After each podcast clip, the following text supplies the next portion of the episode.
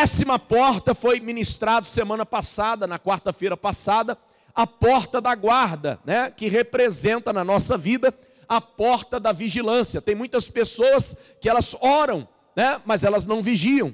E muitas vezes nós perdemos a nossa bênção, perdemos a nossa vitória justamente pelo fato de não vigiarmos. Quando nós não vigiamos, falamos o que não deve, pensamos o que não deve e agimos da maneira como não deve. E quando fazemos isso, nós muitas vezes estamos é, perdendo aquilo que Deus tem para entregar nas nossas mãos. Então, por isso, nós precisamos manter a porta da vigilância fechada para o inimigo e aberta para o Senhor nosso Deus, para que de fato venhamos receber tudo aquilo que Ele tem preparado para cada um de nós no nome de Jesus. Então levanta a mão e diga assim: meu Deus, me dê o espírito de vigilância. Amém? Então hoje nós vamos ministrar a décima primeira porta de Jerusalém. Vamos lá. Neemias 3:25 diz assim: Palau, filho de Uzai, reparou defronte do ângulo e da torre que sai da casa real superior, que está junto ao pátio do cárcere. Ao pátio ali, quando você lê pátio, você também coloca porta. Por quê? Porque a porta do pátio, a porta do cárcere, ela ficava neste pátio que era uma prisão. Então esta porta, ela tem três nomes. Diga assim: porta da esquina, porta do cárcere e porta da prisão. Então são as três portas, uma só. Deu para entender? Porta da esquina, porta do cárcere e porta da prisão são as mesmas, né? As mesmas são a, me, a mesma, mesma porta, que nós vamos chamar de porta do cárcere. Amém? Vamos orar, fecha os olhos, curve a cabeça, Pai. Aqui estamos, meu Deus, diante da tua presença e te pedimos, Espírito Santo, fale conosco profundamente, revele-nos a tua palavra. Nós te pedimos, meu Deus, de uma maneira grandiosa e sobrenatural. Fique à vontade no nosso meio e que o teu Espírito Santo tenha total liberdade para falar ao coração dos teus filhos nesta noite. Meu Deus, nós estamos aqui com os nossos corações abertos para total entendimento da tua revelação e te pedimos, Espírito de Deus, nos capacita e nos fortaleça para que possamos sair daqui nesta noite abençoados, cheios de vida, cheios de graça, de unção e de sabedoria e cheios da tua revelação. Nós oramos e te agradecemos hoje e sempre. Amém. E graças a Deus. Amados, então a décima primeira porta é a porta do cárcere. Porta do cárcere. Amados, esta porta, o próprio nome já revela, como todas as outras, né? Porta das ovelhas, porta do peixe, porta é, do vale, porta do monturo, do lixo, né? A porta das águas, a porta da fonte, a porta da guarda. Então, da mesma forma, esta porta, a porta do cárcere, ela ficava ao lado do portão da guarda. E havia esta porta, então, aonde estava o pátio. O pátio, na verdade, era onde todos os prisioneiros de Jerusalém, eles tomavam banho de sol, né? Para você que ainda não conheceu um presídio, como que é o presídio? O presídio tem as celas aonde os prisioneiros estão, eles se encontram ali a maioria do tempo, mas durante ali, talvez duas, três horas durante o dia, eles precisam tomar um banho de sol, porque senão, né, eles vão adoecer, eles vão pegar doenças, né, enfermidades e eles vão morrer dentro da cela. Então eles precisam da luz solar, porque é vitamina, porque é remédio. Então, da mesma forma, havia um pátio aonde todos os presos de Jerusalém saíam, porque a prisão era subterrânea, era debaixo do solo. E então eles levavam os prisioneiros ao pátio para tomar aquele banho de sol. Para você entender melhor, olha o que diz lá em Jeremias 32, versículo 1. Vai falar sobre a prisão de um profeta. Quando que se, se sucedeu isso? Olha lá. Palavra que veio a Jeremias da parte do Senhor no ano décimo de Zedequias, rei de Judá, ou décimo oitavo de Nabucodonosor. Então, Judá, que representava o reino de Jerusalém, né, o, reino, perdão, o reino do sul, Jerusalém era um outro reino, o reino do norte, mas a Bíblia diz que Nabucodonosor era o rei da Babilônia, ele era o rei da Babilônia. A Babilônia era inimigo, né? Inimigo da nação de Israel, inimigo de Jerusalém. Que aconteceu? Versículo 2. Ora, nesse tempo o exército do rei da Babilônia, de Nabucodonosor, cercava Jerusalém. E Jeremias, o profeta, estava encarcerado no pátio da guarda que estava na casa do rei de Judá. Então, deu para entender, ó, ou seja, o próprio profeta Jeremias, ele foi lançado, encarcerado naquela prisão, naquela cadeia, lá no pátio em Jerusalém. E por que que aconteceu isso? Porque o próprio texto está explicando. Porque o rei Nabucodonosor, ele enviou o exército babilônico para cercar Jerusalém. E Jerusalém ficou cercada, e o que acontece? Eles entraram, invadiram Jerusalém, e eles então pois tomaram posse daquela cidade e lançaram o profeta Jeremias no cárcere. Ele foi lançado naquela prisão. Então, ou seja, esta porta, ela tem uma representatividade muito importante na nossa vida. O que, que ela representa? Levanta a mão, diga: a, a porta do cárcere é a porta aonde homens de Deus e mulheres de Deus são aprisionados. Vamos repetir mais forte, diga assim: a porta do cárcere é a porta que representa, diga, a, o, o, o, homens de Deus e mulheres de Deus estão o quê? Aprisionados, estão presos. Talvez você diga assim, mas homens de Deus são presos, mulheres de Deus são presas? Sim, a história vai nos contar muito a respeito disso. Mas eu quero que você entenda qual era o significado desta prisão. Por que, que Jeremias teve que ser encarcerado? Nós entendemos que quando o reino babilônico ele invadiu Jerusalém, conquistou Jerusalém, olha o que, que acontece. A nação de Israel estava passando por uma crise espiritual. Eles haviam abandonado os altares de Deus e haviam se corrompido diante de outros deuses. Eles esqueceram o propósito de Deus. Levanta a mão e diga assim: Deus tem planos para cada um de nós. Quem crê que Deus tem planos para você? Deus tem planos para mim, Deus tem planos para a sua vida. Porém, quando nós recusamos os planos de Deus, nós somos cativos, nós somos aprisionados. E foi o que aconteceu. Israel havia virado as costas para Deus, e Deus então permitiu que o inimigo viesse e assolasse. Lembra? Quando nós recusamos a bênção de Deus, nós vamos colher a maldição do inimigo. Deus, Ele está com a sua mão sobre todos aqueles que o adoram, sobre todos aqueles que o servem, sobre todos aqueles que aceitam a sua vontade sobre a sua vida. Mas Deus tira a mão, ó, Deus tira a mão de sobre aqueles que se voltam contra Ele. E foi o que aconteceu.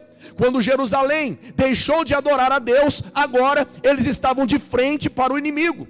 E esta história é uma história que se repete ao longo da história. Ó, veja bem, quando o povo hebreu, eles eram escravos no Egito, eles viveram debaixo de 430 anos de escravidão.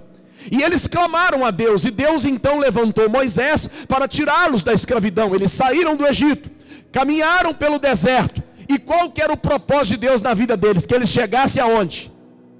Em Canaã. Então levanta a mão e diga: o propósito de Deus era Canaã. Eles chegaram rapidamente em Canaã. Eles gastaram quantos anos? 40 anos. Diga assim: 40 anos.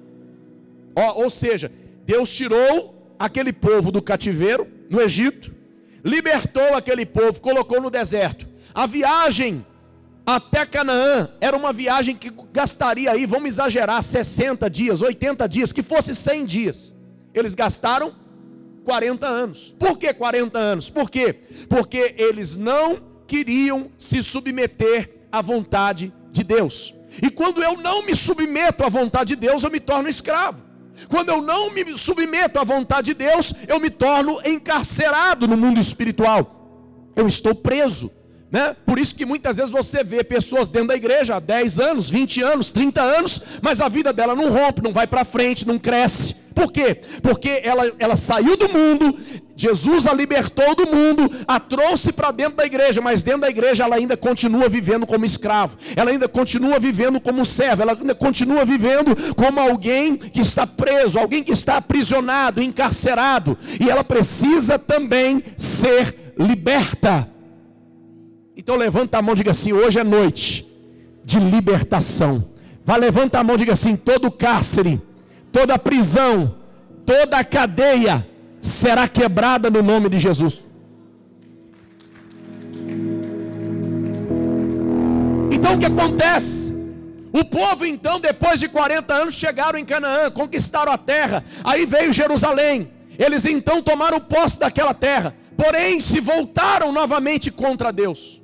E Deus permite agora que eles sejam escravos na Babilônia durante 70 anos. Diga assim: 70 anos de cativeiro.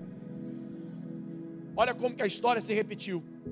430 anos no Egito. Saiu do Egito. 40 anos no deserto. Saíram do deserto, entrou em Canaã. Quando eles viraram as costas para Deus de novo, agora 70 anos na Babilônia. 70 anos servindo ao rei da Babilônia. Porque eles não quiseram servir, não quiseram servir.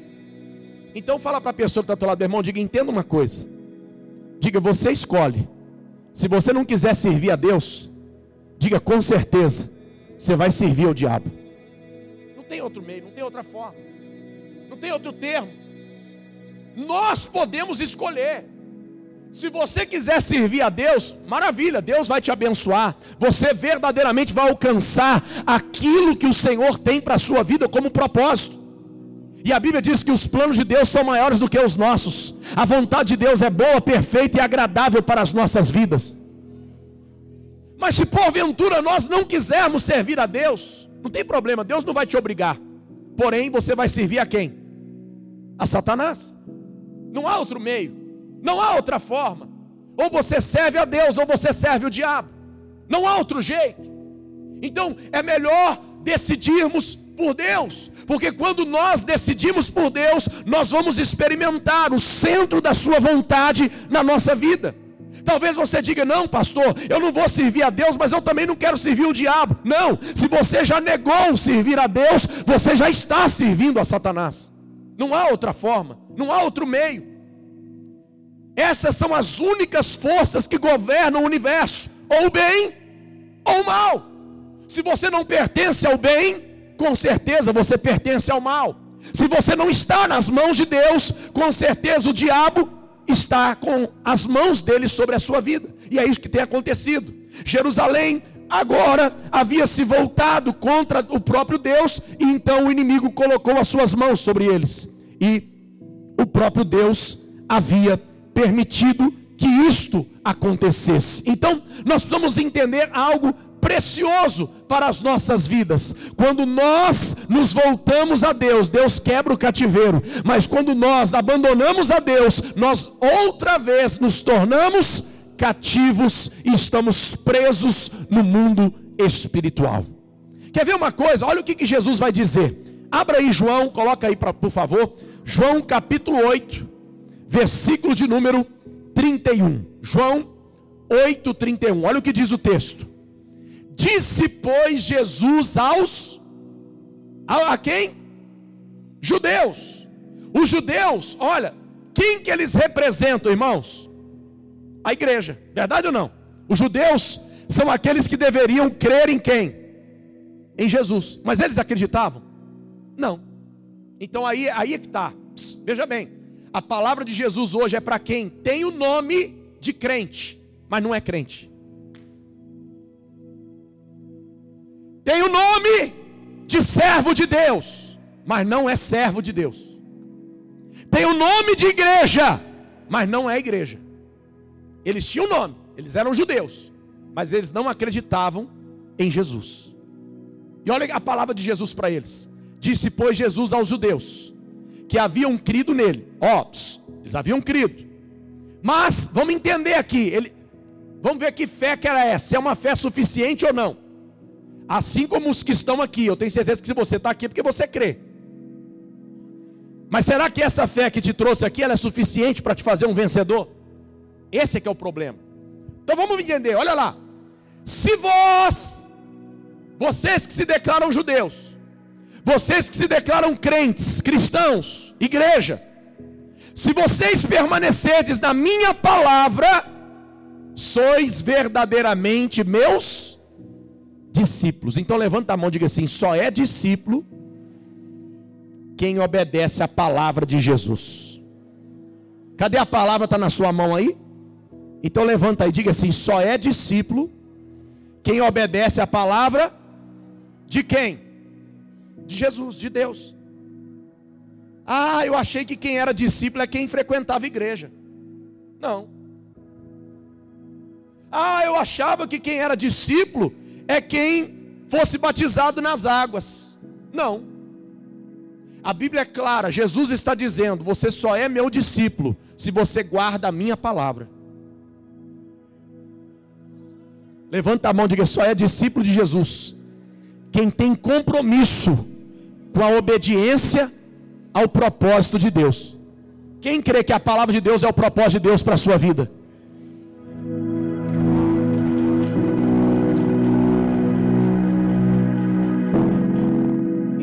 Importa o que eu me declaro ser.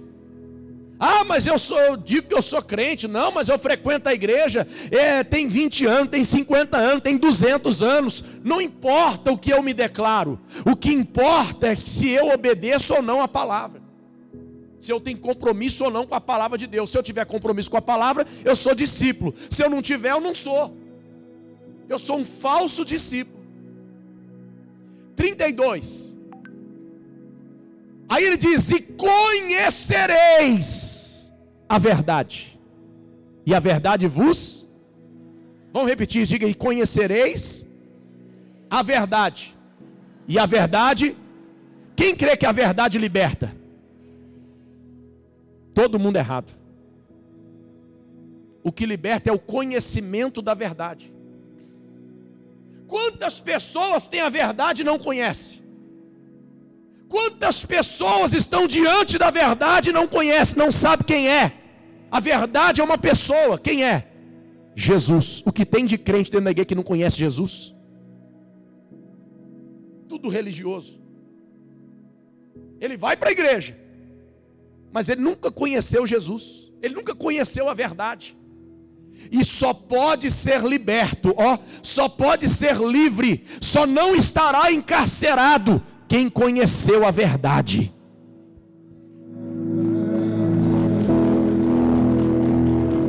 Dá glória aí, dá glória, dá glória.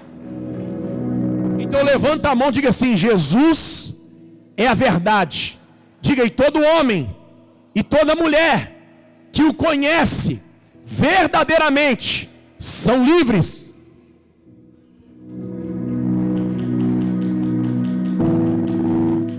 eu estou na igreja 50 anos e não conheço Jesus, eu não sou liberto. Eu não sou livre. O que liberta é o conhecimento da verdade. Não é estar dentro da igreja. O que liberta é a prática deste conhecimento. Se eu conheço a Bíblia, sabe o que a Bíblia diz? É melhor você não conhecer do que conhecer e não obedecer. Quer ver? Olha o que diz lá em 1 Pedro, 2 Pedro, olha lá, 2 Pedro 2,21. Pois melhor lhes fora nunca tivessem conhecido o caminho da justiça, do que após conhecê-lo, volverem, voltarem para trás, apartando-se do santo mandamento que lhes fora dado. Olha aí. Olha o que Paulo, Pedro, né? Perdão, olha o que Pedro está falando. É melhor você não conhecer a verdade, do que uma vez conhecendo-a, voltar atrás. E foi o que Jerusalém fez. Conhecia a verdade. Deus, o Deus poderoso. E aí que eles fizeram? Recuaram. Voltaram no seu caminho. E quando nós voltamos, quando nós recuamos, nós caímos nas garras do inimigo, nós estamos nas mãos do diabo, nós nos tornamos cativos, prisioneiros novamente. Pegou aí ou não? Então levanta a mão e diga: muita gente deixou de ser escravo do mundo para ser escravo dentro da igreja.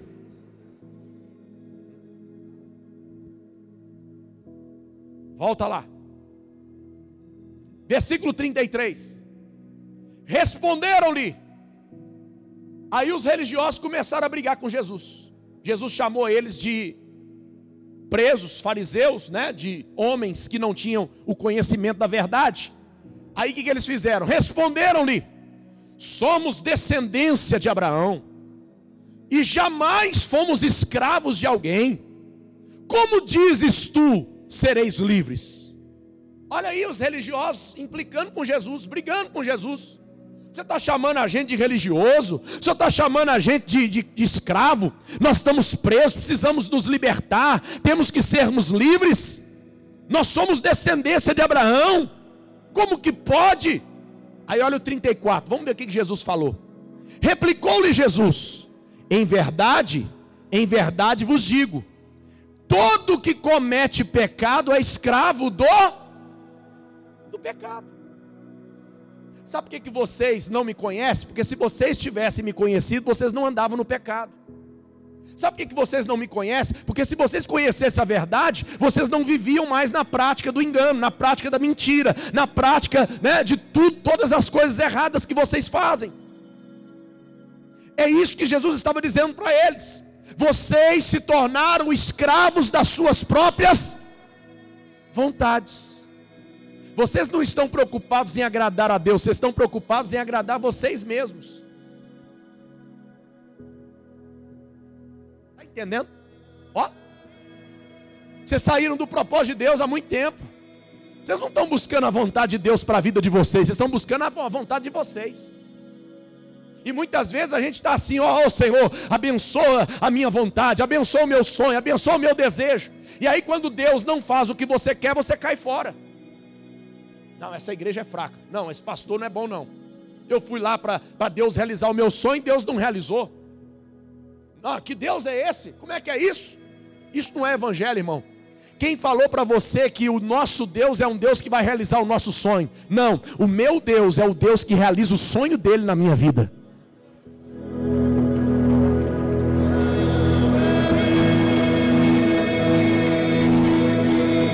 Levanta a mão e diga assim: o que está em jogo não é a minha vontade.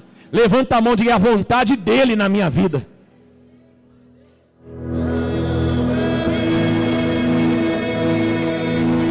E o que é pecado? Pecado é tudo aquilo que eu faço contrário à vontade de Deus. Porque se nós andarmos segundo a vontade de Deus, nós vamos pecar? Vamos ou não? Não, claro que não. Se eu estou sendo direcionado, ó, esse é o caminho, eu estou no caminho de Deus, na vontade de Deus, no propósito de Deus, eu não estou não pecando. Mas quando eu ando no sentido contrário da minha vontade, eu vivo em pecado. Porque a vontade de Deus está do outro lado, não está desse lado. É outro caminho. Eu peguei um caminho inverso. Eu peguei o meu caminho, que é um caminho mais fácil. Por isso que a Bíblia diz que o caminho da perdição é largo. E muitas pessoas passam por ele, mas o caminho que conduz à vida, o caminho que conduz à salvação é estreito, é apertado, e são poucos os que passam por ele, são poucas as pessoas que entendem que a vontade de Deus deve ser levada em consideração, além da minha vontade. Mas a gente está lá brigando pela nossa vontade, e por isso nós estamos vivendo em pecado. Deixamos de ser escravo no mundo para ser escravo na igreja. 35. O escravo não fica sempre na casa. Ele trabalha fora. Ele trabalha fora. Olha o diabo furioso lá. Já pegou o rapaz lá. Está endemoniado já. Escuta, olha para cá. Não, não deixe ninguém roubar sua atenção. Porque o que está sendo pregado aqui vai levar você do cativeiro. Levanta a mão, diga assim: diga essa noite é noite de libertação de crente. Então pega pesado, olha lá, vamos entender. O escravo não fica sempre na casa, o filho sim. Aquele que é escravo, aquele que faz a sua vontade, ele não fica na casa, mas aquele que faz a vontade de Deus é filho, e o filho fica na casa para sempre.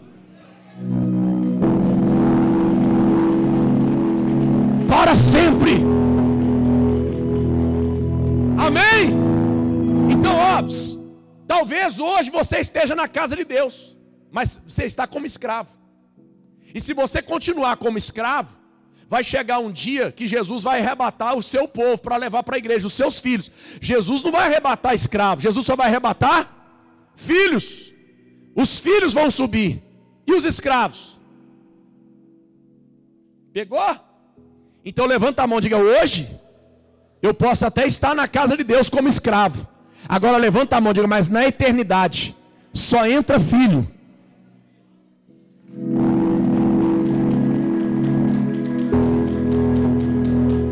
Hoje você pode estar na casa de Deus fazendo o que quer.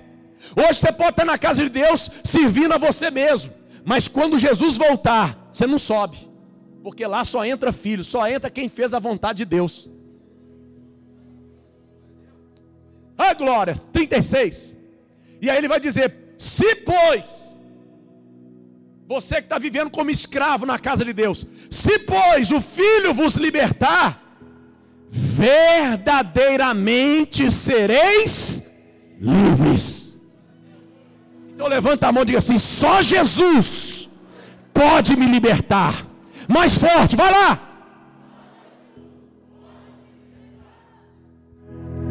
Pode aplaudir aí, pode dar glória. Só Ele. Ah, mas eu, eu já li, fui liberto do mundo. Já, mas você tem que ser liberto da escravidão do pecado. Você tem que ser liberto da sua vontade, daquilo que te domina, daquilo que te prende, daquilo que faz você um escravo, mesmo estando dentro da igreja, daquilo que não deixa a sua vida romper, daquilo que não deixa a sua vida avançar, daquilo que não deixa você crescer, não deixa você amadurecer. Tem 10 anos dentro da igreja, 20 anos dentro da igreja, a sua vida está do mesmo jeito. E o Senhor quer te libertar nessa noite. Ele quer quebrar o cativeiro. Ele quer quebrar as amarras, os grilhões, as cadeias que te prendem. Diga amém. Gálatas 5:1. Vamos caminhar para o final. Para a liberdade foi que Cristo nos libertou. Repete isso aí, vai lá. Está muito fraco. Vamos repetir mais forte. Vai lá. Então Jesus ele te libertou do mundo para você ser livre. Ele não te libertou do mundo para você ser escravo. Pegou? Então foi para a liberdade que ele te libertou. Não foi para você viver debaixo de escravidão de novo. Não foi para você ficar preso outra vez. Aí ele vai explicar permanecei, pois, firmes, e não vos submetais de novo a julgo de escravidão. Então ele está dizendo: Eu libertei vocês do mundo, e vocês mesmos se escravizaram. Eu tirei vocês do Egito, e vocês se tornaram escravos pelas suas próprias vontades. Vocês submeteram novamente a um jugo de a um jugo de Escravidão. Por nossa escolha. Ó. Ele nos liberta do Egito. Quem era escravo de Satanás aqui? Deixa eu ver. Levanta a mão. Todos nós. Você era escravo na bebida, você era escravo nas drogas, era escravo na prostituição. Tinha gente que era escravo aqui no adultério, tinha gente que era escravo na mentira, tinha gente que era escravo no jogo de azar, tinha gente que era escravo aqui em drogas, em, em várias coisas. Mentia, roubava, falava mal. Tinha, tem gente até que já matou gente. Éramos escravos de Satanás, escravos de, de, do diabo. E Jesus foi lá tirou a gente do mundo, tirou a gente do Egito, tirou a gente das garras de, de, de Satanás. E Ele trouxe você para a igreja. Aí aqui na igreja, você novamente se colocou debaixo de um jugo de escravidão de novo. Dois. Eu, Paulo, vos digo que se vos deixar de circuncidar, Cristo de nada vos aproveitará. O que, que Paulo estava falando? Por quê? Porque a igreja de Gálatas, eles haviam, ó, eles haviam sido libertos do mundo, porém eles estavam querendo praticar as obras da lei. Porque todo judeu tinha que ser circuncidado. Todo judeu tinha que ser o quê? circuncidados. Então eles estavam tentando voltar ao tempo da lei. Opa, peraí. Vamos circuncidar os nossos filhos, todo, todo rapaz, todo moço, todo menino que nascer, macho, homem, nós vamos levar, vamos circuncidar, vamos cortar a pele do prepúcio, a operação de fimose, porque a aliança da antiga aliança se dava no derramamento do sangue do filho mais, mais velho, e o homem, então, ele tinha que circuncidar o seu próprio filho, e ali ele estava cumprindo a lei de de Deus. Só que, por que, que Paulo está dizendo que se eles circuncidassem agora os seus filhos, Cristo de nada ia adiantar para eles? Por quê? Porque Cristo, ele justamente ele veio para trazer uma nova visão da lei de Deus. Por quê? Porque pela lei do Antigo Testamento nenhum homem poderia servir a Deus.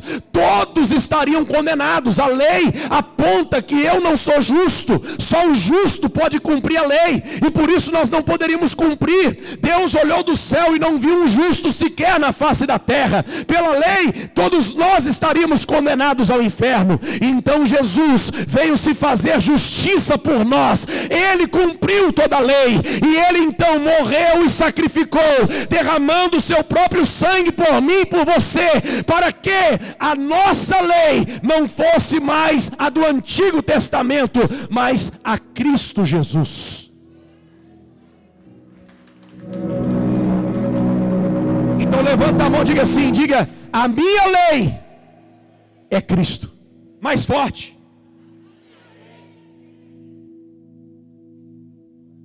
Tem que praticar as obras da antiga aliança, tem que praticar as obras que Jesus te ensinou. Amar o próximo, perdoar o seu irmão. Se alguém te bater num lado da face, você deve oferecer a outra. Se você tem duas túnicas, dá uma para o seu próximo. Foi o que ele nos ensinou. É isso que a gente tem que praticar. Porque a Bíblia diz que contra, ó, contra as coisas do Espírito, quanto, quanto a lei do Espírito, ela é infinitamente superior à lei mosaica. Porque a letra mata, mas o Espírito vivifica. Está ouvindo? Então eles estavam dizendo: para que vocês estão querendo voltar lá no passado? Cumprir a aliança, da velha aliança. Vocês estão trazendo sobre a vida de vocês julgo de escravidão. Cristo de nada vos aproveitará. E quando eu tento me justificar na lei, eu me condeno.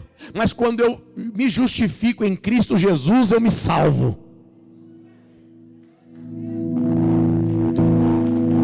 Três. De novo, testifico a todo homem que se deixa circuncidar, que está obrigado a guardar toda. Opa, você quer guardar a circuncisão? Então não é só a circuncisão, você tem que guardar a lei toda. Porque se você tropeçar em um mandamento, você se torna culpado de todos. Não adianta cumprir 99% do mandamento. Você tem que cumprir 100%. Alguém pode cumprir 100%? Ninguém. Então é por isso que nós não temos que viver mais segundo a lei, mas sim segundo a Cristo. Pegou? Versículo 4. De Cristo vos desligar. Se você está querendo se ligar à lei de novo, você está se desligando de Cristo. E Cristo é o único Salvador. Ou não? Deus amou o mundo de tal maneira que deu o seu Filho unigênito por amor a todo aquele que nele crê não pereça, mas tenha vida. Há salvação sem Cristo? Há salvação sem Cristo? Então, ou seja, se eu me desligo de Cristo, eu estou me condenando de novo. Estou me colocando debaixo de um jugo de escravidão outra vez. Então eu não posso me desligar de Cristo, porque Cristo é a única forma de eu ser salvo. Cristo é a única resposta de Deus para o meu coração. Cristo é a única maneira de eu alcançar o céu. Cristo é a única forma de, de da natureza de Deus ser re, re, re, regenerada na minha vida, gerado em mim novamente. E por isso, olha lá.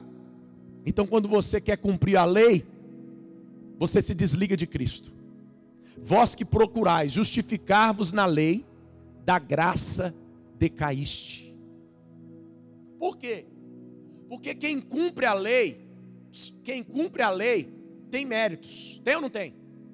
Se eu cumpro a lei, então eu tenho mérito. Eu cumpri a lei. Se alguém pudesse chegar no céu cumprindo a lei, Olha que maravilha. Você não dependeria de ninguém. Não, eu cumpri. Tudo que o senhor pediu para fazer, eu fiz, está aqui. Tudo que o senhor mandou fazer, eu fiz. Tudo que o senhor mandou eu executar, eu executei. Então eu estou aqui pelos meus próprios méritos. Alguém aqui teria condição de ser salvo pelos seus próprios méritos? Não! Por isso que nós vivemos na graça, porque graça é favor não merecido. Você não tem condições de chegar diante de Deus pelos seus próprios méritos. Então foi por isso que Jesus pagou o preço por você. E ele fez de você agora, o deu a você uma oportunidade de que verdadeiramente ele se apresentasse no seu lugar como justo de Deus e justificasse a sua vida nele.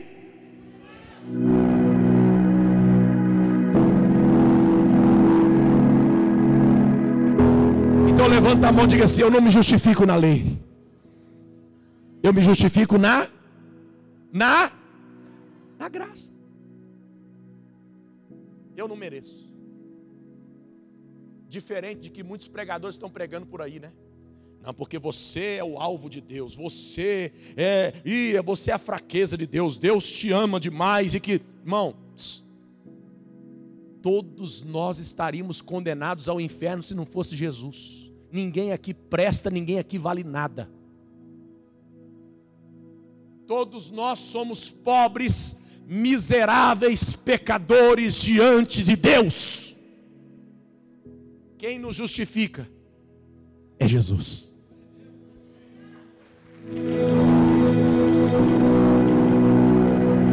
Pegou, pegou. E o que tem de crente tentando se justificar, né? Por si mesmo. Não, porque eu oro todo dia. Não, porque eu jejuo. Não, porque eu leio Bíblia. Não, porque eu sou dizimista. Não, porque eu sou ofertante. Não, porque eu, eu, eu vou na igreja toda quarta. Eu vou na igreja todo domingo. Não, porque eu faço isso, eu faço aquilo. Eu quero dizer para você: a todas as suas obras são como trapos de imundície diante de Deus. Serve para nada. Se tirar o sacrifício de Jesus da sua vida, você vai para o inferno como eu, como nós, todos nós. Não somos nós, é Ele. Pegou não? Mas eu preciso acreditar nisso. Eu preciso acreditar na graça. Eu não posso, mas Ele pôde por mim. Eu não fiz, mas Ele fez por mim. Eu não consegui, mas Ele conseguiu por mim.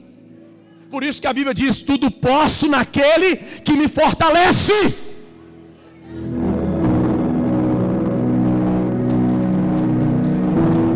Eu não posso, mas Ele pode. É por isso que as pessoas não entendem. Isso é viver uma vida de espiritualidade, não de religiosidade. A religiosidade quer justificar você pela lei mas a espiritualidade quer justificar você pela graça. Versículo 5. Porque nós, pelo, pela carne, hã? pelo Espírito, aguardamos a esperança da justiça, que provém, que provém da fé. Então a graça é pela fé é por acreditar que Ele foi suficiente para me salvar. Levanta a mão e diga: o sacrifício que Deus exigiu para me salvar é Cristo. Ele é o sacrifício perfeito. E a única coisa que eu tenho que fazer? Qual que é a única coisa que eu tenho que fazer? Qual que é a única coisa que eu tenho que fazer? Crer. Crer. Porque sem fé é impossível agradar a Deus. Só a fé me justifica na graça do próprio Cristo. Seis, para terminar. Porque em Cristo Jesus, nem a circuncisão, nem a incircuncisão tem valor algum, mas a fé que atua pelo amor. Então, ou seja, ó, não é aqui, não é questão do que eu faço ou deixo de fazer, é questão do que eu creio E por isso ele me justifica no seu amor, porque ele me amou grandiosamente. Mais ou menos para você entender, olha, ei, se você passa no meio da rua, ó, tá andando de carro ou a pé, e aí você vê um, um, um mendigo caído lá, deitado lá na rua, qual o valor que aquela pessoa tem?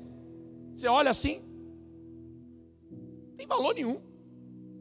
Olha a vida toda arrebentada, toda destruída. É assim ou não é? Não é o que nós pensamos, sim ou não?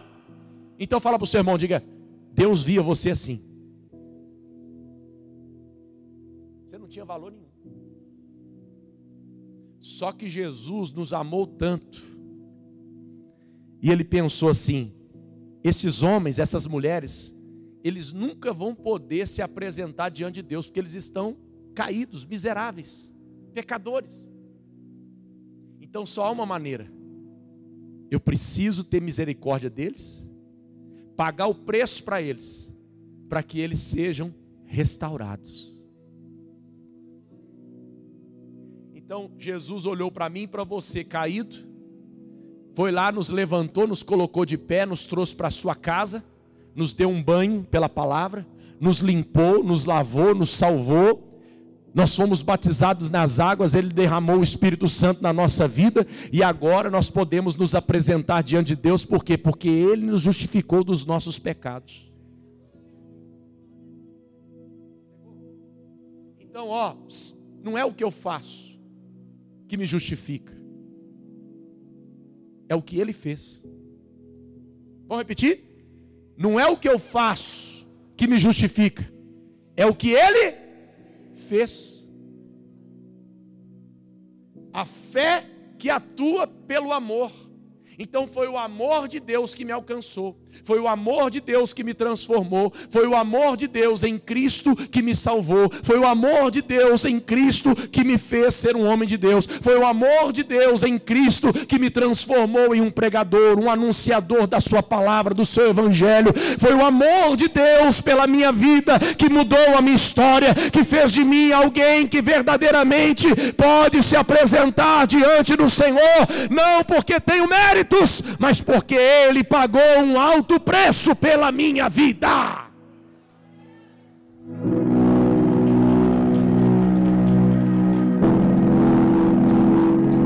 É Ele. E para terminar, acabou. Atos 16, 19. Vamos ver. Vamos falar agora da quebra das cadeias, dos grilhões. Vendo seus senhores que se lhes desfizerem desfizera a esperança do lucro. Agarrando em Paulo e Silas, os arrastaram para a praça, a presença das autoridades. Paulo e Silas pregando o evangelho, havia um grupo de adivinhadores.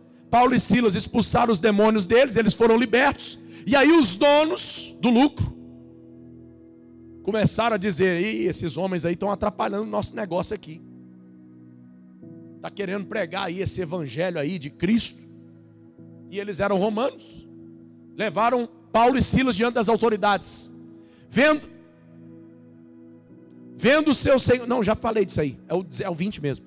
E levando-os aos pretores, disseram: Estes homens, sendo judeus, perturbam a nossa cidade. Por que, que eles estavam dizendo isso? Porque eles estão tentando implantar aqui costumes deles na nossa cidade. Nós não somos judeus, nós somos romanos.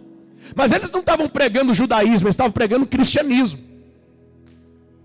Levanta a mão e diga: o que liberta o homem não é religião, é Cristo. É o Evangelho de Cristo. Não é a igreja que salva, é Cristo.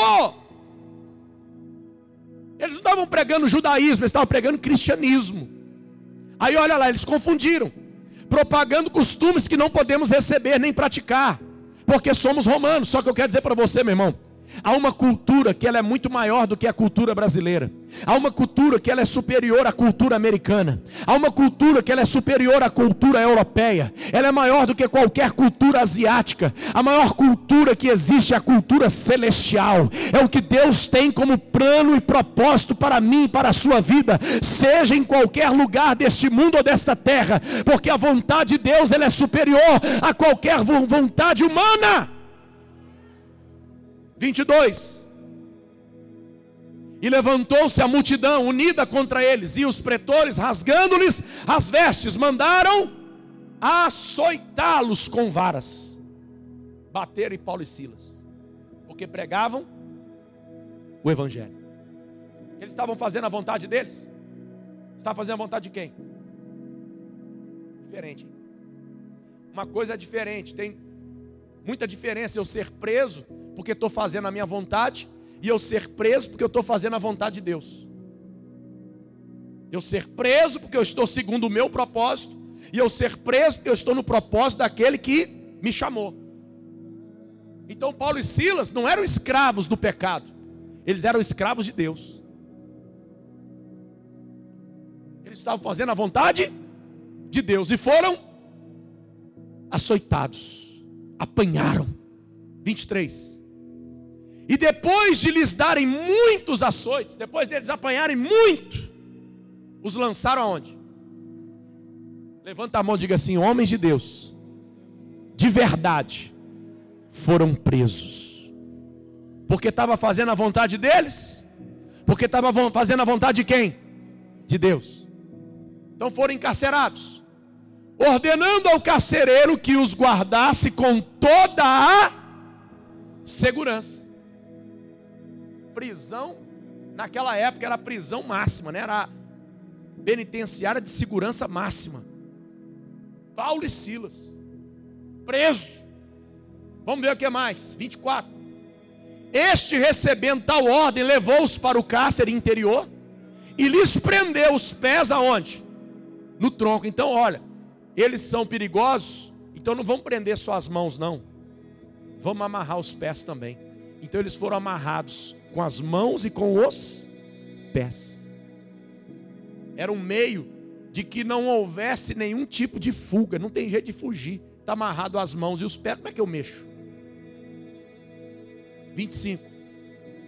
Por volta, por volta, vamos ver o que, que Deus fez. Paulo e Silas oravam e cantavam louvores. Quando eu estou fazendo a vontade de Deus, a alegria continua no meu coração. Quando você está fazendo a sua vontade, a tristeza vai te pegar. Quando você está fazendo a sua vontade, a depressão virá. Quando você está fazendo a sua vontade, quando você é escravo da sua vontade, escravo do seu pecado, a depressão, a angústia vai entrar no seu coração, na sua vida. Mas quando você está fazendo a vontade de Deus, a alegria, ela vai prevalecer, porque quem faz a vontade de Deus permanece para sempre. Paulo e Silas oravam e cantavam louvores a Deus, e os demais companheiros de prisão apenas escutavam. Eles estavam presos porque mereciam. Paulo e Silas não. Paulo e Silas não mereciam aquilo. Vamos ver o que aconteceu, 26. E de repente sobreveio tamanho terremoto que sacudiu os alicerces da prisão. Abriram-se todas as portas, soltaram-se as cadeias de. Levanta a mão diga assim: todos foram libertos mais forte. Levanta as mãos assim para cima. Ó. Diga assim: hoje é a noite que o Senhor escolheu para pôr em liberdade a minha vida.